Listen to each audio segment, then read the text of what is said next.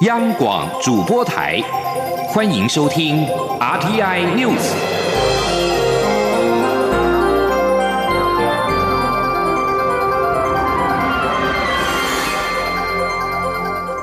听众朋友您好，欢迎收听这节央广主播台提供给您的 RT News，我是张顺祥。美国联邦众议院外交委员会预计在三十号要审议台北法案，法案呼吁美国行政部门针对采取行动对台湾造成伤害的国家，应该考虑降低与该国经济安全及外交接触，期盼能够借此协助台湾巩固邦交。众院版的台北法案是由共和党籍的众议员匡熙恒在十八号领衔提出。法案提出才短短十天，就被众议院外交委员会排入到议程。委员会预计三十号上午审议的十八案当中，台北法案就是其中之一。由于中国不断试图抢夺台湾的邦交国。匡熙恒二十三号出席众院听证会时表示，中国在西半球影响力广泛，而且积极的说服台湾在区域内的邦交国外交转向中国。他当时就呼吁，希望他近期提出帮助台湾巩固邦交国的众院版台北法案能够紧速的复委通过。根据众院版的台北法案，国会意见认为，美国行政部门在适当的情况并符合美国利益之下，对于采取严重或者是重大行动对台湾造成伤害的国家，应该考虑降低与该国的经济安全以及外交接触。目前众院版的台北法案内容与参议院的外交委员会九月二十五号无异议通过的版本大致相同。依据美国的立法程序，法案在两院的负责委员会通过之后，还需参众全院通过，并且协调出一致的版本，才能够交由总统签署，并且生效。美国国际宗教自由无任所大使布朗贝克二十八号访问印度，并会晤西藏经常领袖达赖喇嘛。讨论如何改善藏传佛教徒在世界各地的宗教自由。美国国务院表示，这是布朗贝克首度与达赖喇嘛会面。美国宗教自由大使布朗贝克二十八号在印度展开为期两天的访问。首日行程就前往印度北部西藏流亡政府所在地达兰萨拉，出席西藏表演艺术学院六十周年成立活动，并且致辞，以及跟达赖喇嘛会晤。根据藏人行政中央官网，美国政府支持西藏人民以及达赖喇嘛，也认为挑选达赖喇嘛继任者是藏传佛教系统，达赖喇嘛及其他。藏传佛教领导人的工作，并不属于任何政府或者是实体。藏人行政中央官网也表示，布朗贝克在与达赖喇嘛会面的时候强调，美国强烈支持宗教自由，但不幸的西藏人民不被允许在西藏境内自由信奉宗教，必须逃到印度或其他地方。布朗贝克二十八号在跟达赖喇嘛会面之后，随即透过推特表示，西藏人是宗教自由的灯塔。而根据美国国务院所公布行程，布朗贝克二十九号将前往新德里，与相关人士讨论扩大美印合作，也计划要参访宗教景点。在结束印度的访问之后，布朗贝克将前往尼泊尔以及泰国。而在台湾，二零一九年的太平洋岛国青年领袖培训计划二十八号在台北开训，学员分别来自帛琉、图瓦鲁以及友邦及万纳度、密克罗尼西亚泰等太平洋的岛国。外交部次长徐思俭表示，台湾跟美国积极努力，透过这个计划强化太平洋岛国能力建构，一起面对并且解决区域的挑战。计划推动至今，已经为台湾、美国跟太平洋岛国树立良好的合作典范。记者王兆坤的报道：太平洋岛国青年领袖培训计划由美国国务院倡议，外交部外交学院与美国夏威夷东西中心在二零一二年十二月签署备忘录，每年分别在台美两地进行共约三个月训练课程。因为实施成效良好，外交学院与东西中心在二零一七年续签五年合作计划。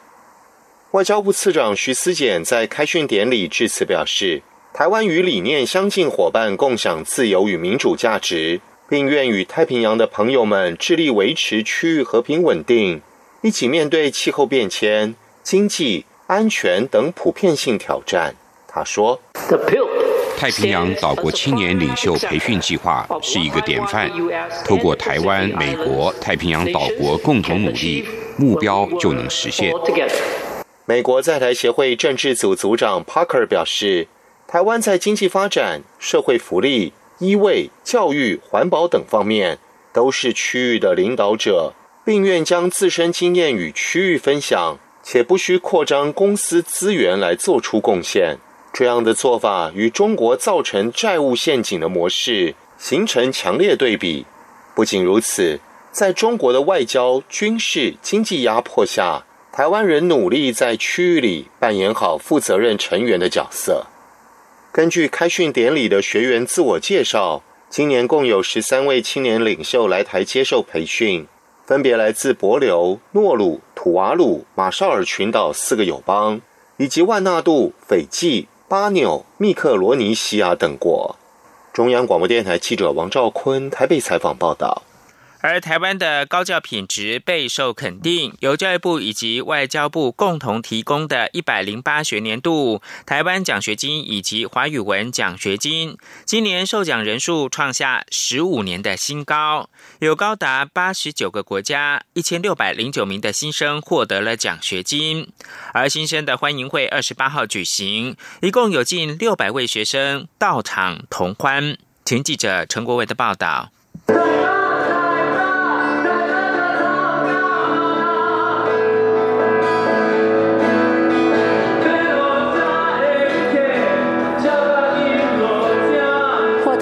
奖学金满五年的台湾大学美国学生格飞，在台华奖新生欢迎会上演唱林强的《向前行》，台下来自六十七个国家近六百名的学弟妹，或许听不懂台语，但能深刻感受受奖生在经过多年学习后是多么融入台湾文化。台华奖迈入第十五年，去年有八十六个国家一千五百四十九人获得奖学金，今年提升到八十九国一千六百零九人，再创历年新高。教育部国际及两岸教育司代理科长林新贝表示，非邦交国学生获得台湾奖学金，由教育部提供学杂费补助及生活津贴；邦交国受奖生则由外交部补助机票费及生活费。因为台湾的高等教育优质、学费合理，那社会也民主自由，再加上台华奖从九十三年设立以来，已经培育了超过一万名的优秀外国学生。那这些学生回国后，在各地也会持续的为台湾宣导来台留学的一些。好处，那所以有越来越多的学生向各驻外管处申请这个奖学金，呃，希望说可以获得甄选来台留学。承办欢迎会的世新大学台华奖办公室也邀请两位学长姐上台分享在台的求学经验。其中来自印度的苏珊提，大学时曾到台南的亚蔬世界蔬菜中心总部实习三个月，因而爱上台湾。后来申请到教育部台湾奖学金，再度来台学习。目前是台大昆虫学系硕士班二年级学生。苏珊提认为，台湾的农产技术具有世界第一的潜力，期盼在获得硕。士学位后，能进一步在台湾继续攻读博士，深入农业生物技术领域研究，未来帮助印度农民防治病虫害，增加农产量。中央广播电台记者张国伟台北采访报道。我国向美方采购的一百零八辆 M1A2 战车，国民党籍立委江启臣关切什么时候可以签署发价书 （LOA）。陆军司令部参谋长杨海明表示。发价书透过美国在台协会、华美会议等管道与美方绵密的商讨，已经在最终的审查阶段，近期之内可以获得，预计十一月就可以签署。央广记者郑玲报道。国军向美方采购首批一百零八辆被誉为地表最强战车的 M1A2T 战车，编列四百零五亿两千四百一十五万元预算，全案从二零一九年开始执行至二零二七年。立法院外交及国防委员会二十八号审查一百零九年度国防部预算，国民党立委江启臣关切 M1A2 发价书签署进度，陆军参谋长杨海明表示，近期就可获得发价书，预计十一月签署。其实我们都积极透过美国在台协会 AIT 还有华美会议的管道，发家书的研讨都绵密的在进行啊研讨。那目前呢，跟委员报告就是已经到了最终审查的阶段。那近期之内啊，我们一定可以获得发家书。那如果获得发家书以后，我们相关的啊签署，还有品相，以及在大院所核定的预算为基准的情形之下来执行。那目前一百零九年度编列是四十五亿。江启臣也关切工业合作项目，国防部长严德发表示，目前工业合作项目共有十二项。军备局长房茂宏进一步解释，工业合作分为技转研发及厂级维修两部分，其中技转研发分为幺两栋公里战车炮管、幺两栋公里战车炮弹，希望美商洛克希德马丁能够技术转移，并在台湾合作生产。房茂宏也说，另外有十项厂级维修部分，从设控系统、底盘到炮塔等，可以做到五级翻修能量。方茂宏指出，目前外商公司已签署工业合作承诺书，并送交经济部工业局，由工业局找外商签署工业合作协议书。经过协商后，委员会决议将一百零九年度新型战车采购预算四十五亿元冻结两亿五千万元，待发价书签署后，向立法院提出专案报告后，使得解冻。央广记者郑玲采访报道。香港警队屯门大兴行动基地二十八号遭到质疑外泄催泪气体，造成居民的不适，晚上引发多人到基地外面抗议，并且有黑衣示威者堵路以及破坏、纵火烧邻近的店家。警方驱离连发多枚的催泪弹，反而造成该区的烟雾弥漫。综合立场新闻、香港零一报道，二十八号下午三点多，屯门良景以及田景村附近突然遭到疑似不明刺激性的气体侵袭，造成多名居民不适，而且泪流不停。但警消人员获报前往调查，没有能够确定起因跟源头。其后网络盛传是屯门大兴行动基地测试催泪气体流出所导致。有网友发起二十八号晚间前往基地抗议，警方稍晚则发表声明强调，二十八号并没有在屯门使用催泪气体，或者像是网络上流传所谓的试用任何的不明气体。焦点关注到英国，英国下议院二十八号晚间以两百九十九票赞成、七十票反对，没有通过四百三十三票的门槛，否决了英国首相强生要求提前大选的动议。原本距离十月三十一号脱欧期限剩下不到一百个小时，欧盟二十八号同意让英国脱欧期限延后三个月，到明年的元月三十一号。强生随后推动了提前大选。英国每五年举行一次的大选，下次本来应该是在二零二二年。若要提前，政府可以依照固定任期制国会法，在下议院提出动议。需要下议院六百五十席次当中的三分之二同意。强生在表决结果出炉之后表示，政府将提出法案，继续的推动十二月十二号举行大选。美国参谋首长联席会议主席麦利二十八号表示，美军在叙利亚采取突袭行动，并迫使伊斯兰国首领。巴格达迪自行了断的时候，曾经俘虏了两名男子。美军特种部队周末在叙利亚北部趁夜色采取突袭行动，使得巴格达迪引爆炸弹背心自杀，并隔壁了许多巴格达迪的手下。根据美方将巴格达迪的尸体是海葬的，例如盖达组织首脑宾拉登二零一一年遭到美方击毙之后的处理方式。不过，麦利不愿证实报道所说的，只表示美方目前并没有计划公布巴格达迪死亡的照片或者是影片。麦利也没有办法证实川普总统所说的巴格达迪死前曾经哭泣。这里是中央广播电台。是阳光穿透了世界之窗，是阳光环绕着地球飞翔。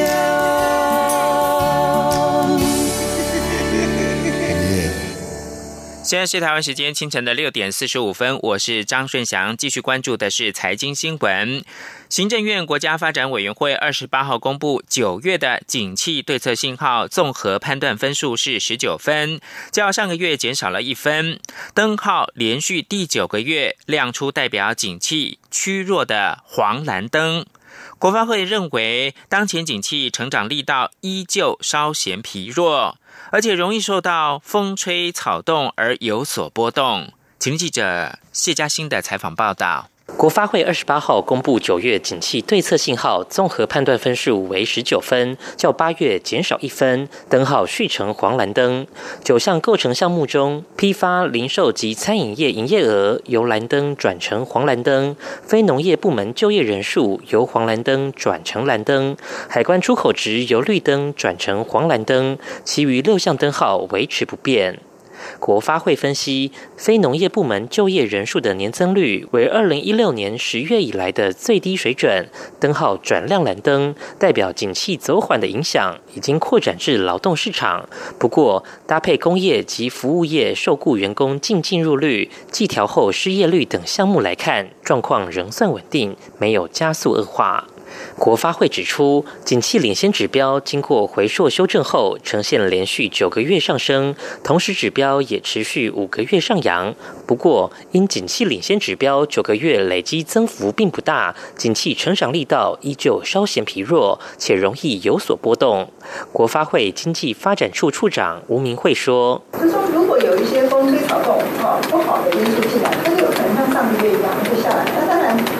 也有可能有一些因素让它让它整个拉上来，这个也也很难讲，所以就是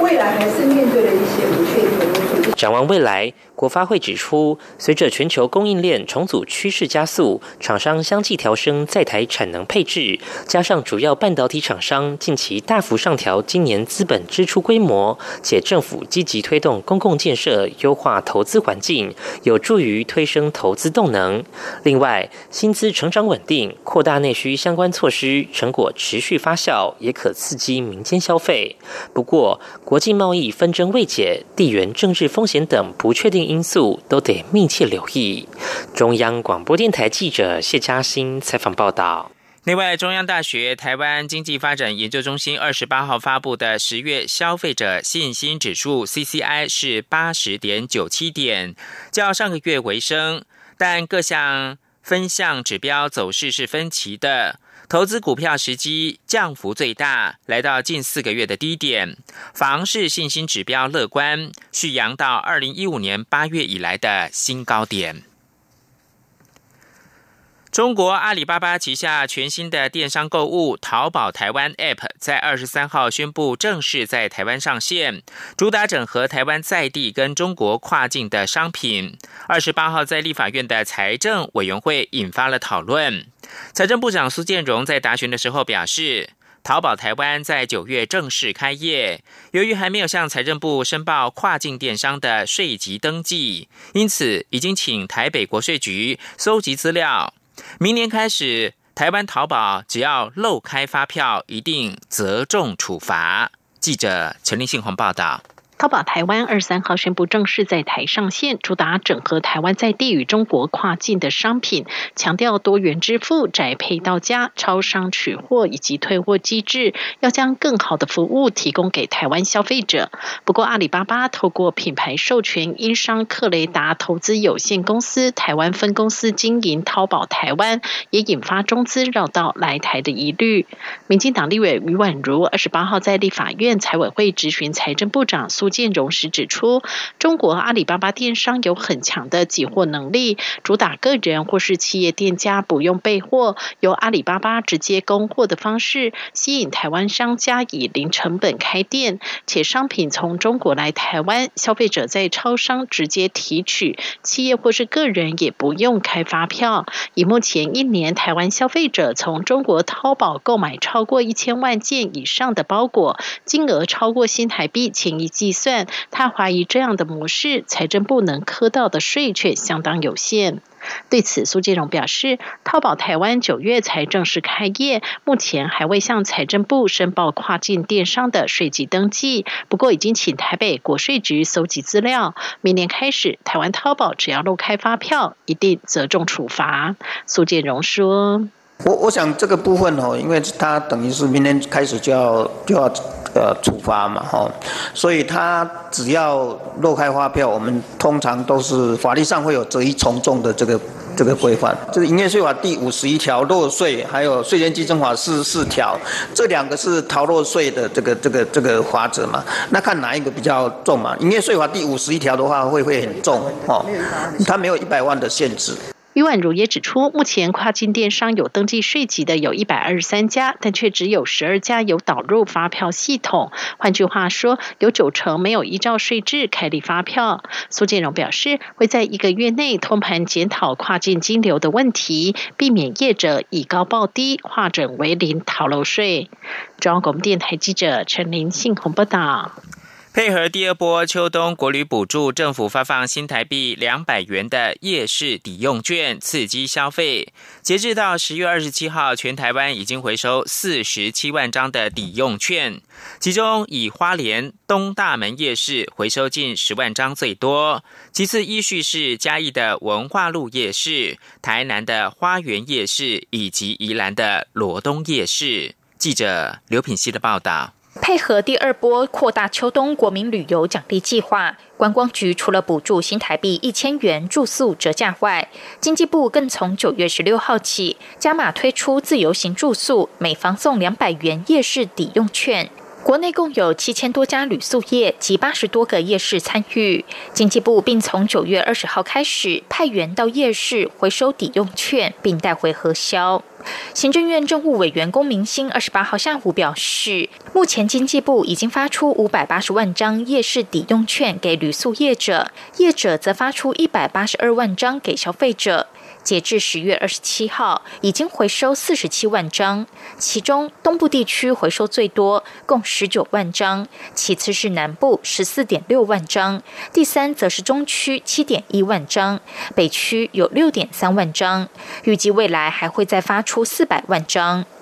如果以个别夜市区分，全台以花莲东大门夜市回收将近十万张最多，其次依序是嘉义市文化路夜市、台南花园夜市、宜兰罗东夜市、台中逢甲夜市等。夜市摊商都纷纷表示，生意因此提高两到三成。六合夜市更预估可因此创造两千万的营业额。龚明星说：“前十名的这个夜市哈，那第一个大概就是花莲的这个东大门。那如果从这个数据上来看的话哈，呃，东大门大概是最多的哈，它回收的数量大概是接近呃十万张。”那主要原因就是因为，呃，我想这一波大家也是，呃，就是不管是假日也好，等等的一些情况，大概都会去花莲哈。那因为它的夜市规模也是最大的，好，所以回收数量也是最多的哈。那后面的名次事实上是大概就有一些是五万张、四万张等等一些情况，那这个名次常常变，哈，一个礼拜就会变一次啊。龚明星指出，除了夜市抵用券外，经济部自十月七号起也推出商圈小型店家促进消费计划，鼓励民众使用行动支付，政府将提供百分之十的回馈，商家则提供百分之五到最高百分之百的回馈。实施一个礼拜以来，交易额便达一千两百多万，回馈金额则为一百三十几万，回馈比例超过百分之十，不但创造更多消费，也。促使商家升级支付系统。香港记者刘平熙在台北的采访报道：台铁普油马事故届满周年，国家运输安全调查委员会预估最终的调查报告，渴望在明年的八月对外发布。央广记者吴丽君的采访报道：运安会九月二十四号宣布，将比照过去航空事故调查规模，从六大面向补强调查。去年十月二十一号发生的普悠玛列车吩咐出轨事故，包括利用运安会的设备还原毁损晶片，确认当时的行车速度、刹车及倾斜角度等，同时邀请列车制造商日本车辆制造株式会社。参与调查普悠马事故届满周年后，运安会主委杨洪志二十八号出席立法院交通委员会时受访表示，目前运安会已会诊宜兰地检署及法院所提供的市政，同时正在研究是否还要从台铁富冈基地的列车上截取更多的物证。至于事故司机员所在的第八节车厢 TCMS 有些扭曲。解读出来后被认定超速，但出轨的第一节车厢也有 TCMS，而且完好如初，却未解读。因此，运安会将于本周内优先研判其中的 CF 记忆卡有无损坏，再交叉比对两者记录的内容差异，即可推敲出事发当时列车有无超速或超速多少的可靠数据。此外，由于日本车辆制造商高度配合，因此运安会也深具信心，能够做出跟航空事故调查报告同样具有深度的完整报告。杨宏志说：“他们高度配合，都从日本找到最高阶的主管，什么社长啊，通通到会里面，所以他很重视。所以日方来的代表很多公司，只要跟这个系统有关的，通通到。哦，我觉得这是一个非常好的。”开始，所以我们很有信心，这样的一个调查一定可以跟航空的有同样的完整性跟深度会出得来。至于最终调查报告，杨宏志预估明年八月底前就会上网公布，同时召开记者会说明。中央广播电台记者吴丽君在台北采访报道。国际新闻：法国警方表示，一名八十四岁的老者二十八号在西南部的贝约纳，企图对一座清真寺纵火的时候，将另外两名有意阻止他的七十多岁老者开枪射击成重伤。凶嫌有极右派的背景，现在已经被逮捕。凶嫌在格林威治时间二十八号下午的两点二十分前后，也就是台湾时间的晚上十点二十分，企图对清真寺大门。纵火遭到七十四岁跟七十八岁的另外两名老者撞见，对方有意加以阻止，凶嫌开枪抗拒，事后伤者已经送往附近的医院救治，伤势严重。二十八号的攻击事件发生几个小时之前，法国总统马克宏才刚刚呼吁穆斯林加强对抗分离主义。因为法国近日再次发生伊斯兰激进分子攻击事件，一名警察单位的员工在办公室内持刀刺死了四名同僚。焦点关注到美国。联邦传播委员会的主席派伊二十八号提案，将禁止美国乡村电信营运商采购对美国国家安全构成威胁的通信产品，像是中国的华为技术与中兴通讯。这项提案预计在十一月十九号投票。这项提案将禁止接受美国联邦传播委员会 （FCC） 基金的美国乡村电信营运商，向对美国国家安全构成威胁的企业购买设备或者是服务，像是中国的华为技术或者是中兴通讯。草案也将透过讯息搜集，协助评估合格电讯营运商在其网络当中使用华为和中兴技术的设备程度，以及拆除跟更换设备的成本。派伊表示，随着美国网络将升级到下一代无线技术，不能够忽视中国政府试图透过网络漏洞从事间谍活动，植入恶意的软体跟病毒，危及到美国关键通讯的风险网络。因此，他提出这项草案，禁止 FCC 的资金接收者与华为、中兴等不受信任的电讯供应商有业务的往来。提案预计在十一月十九号投票。以上新闻由张顺祥编辑播报。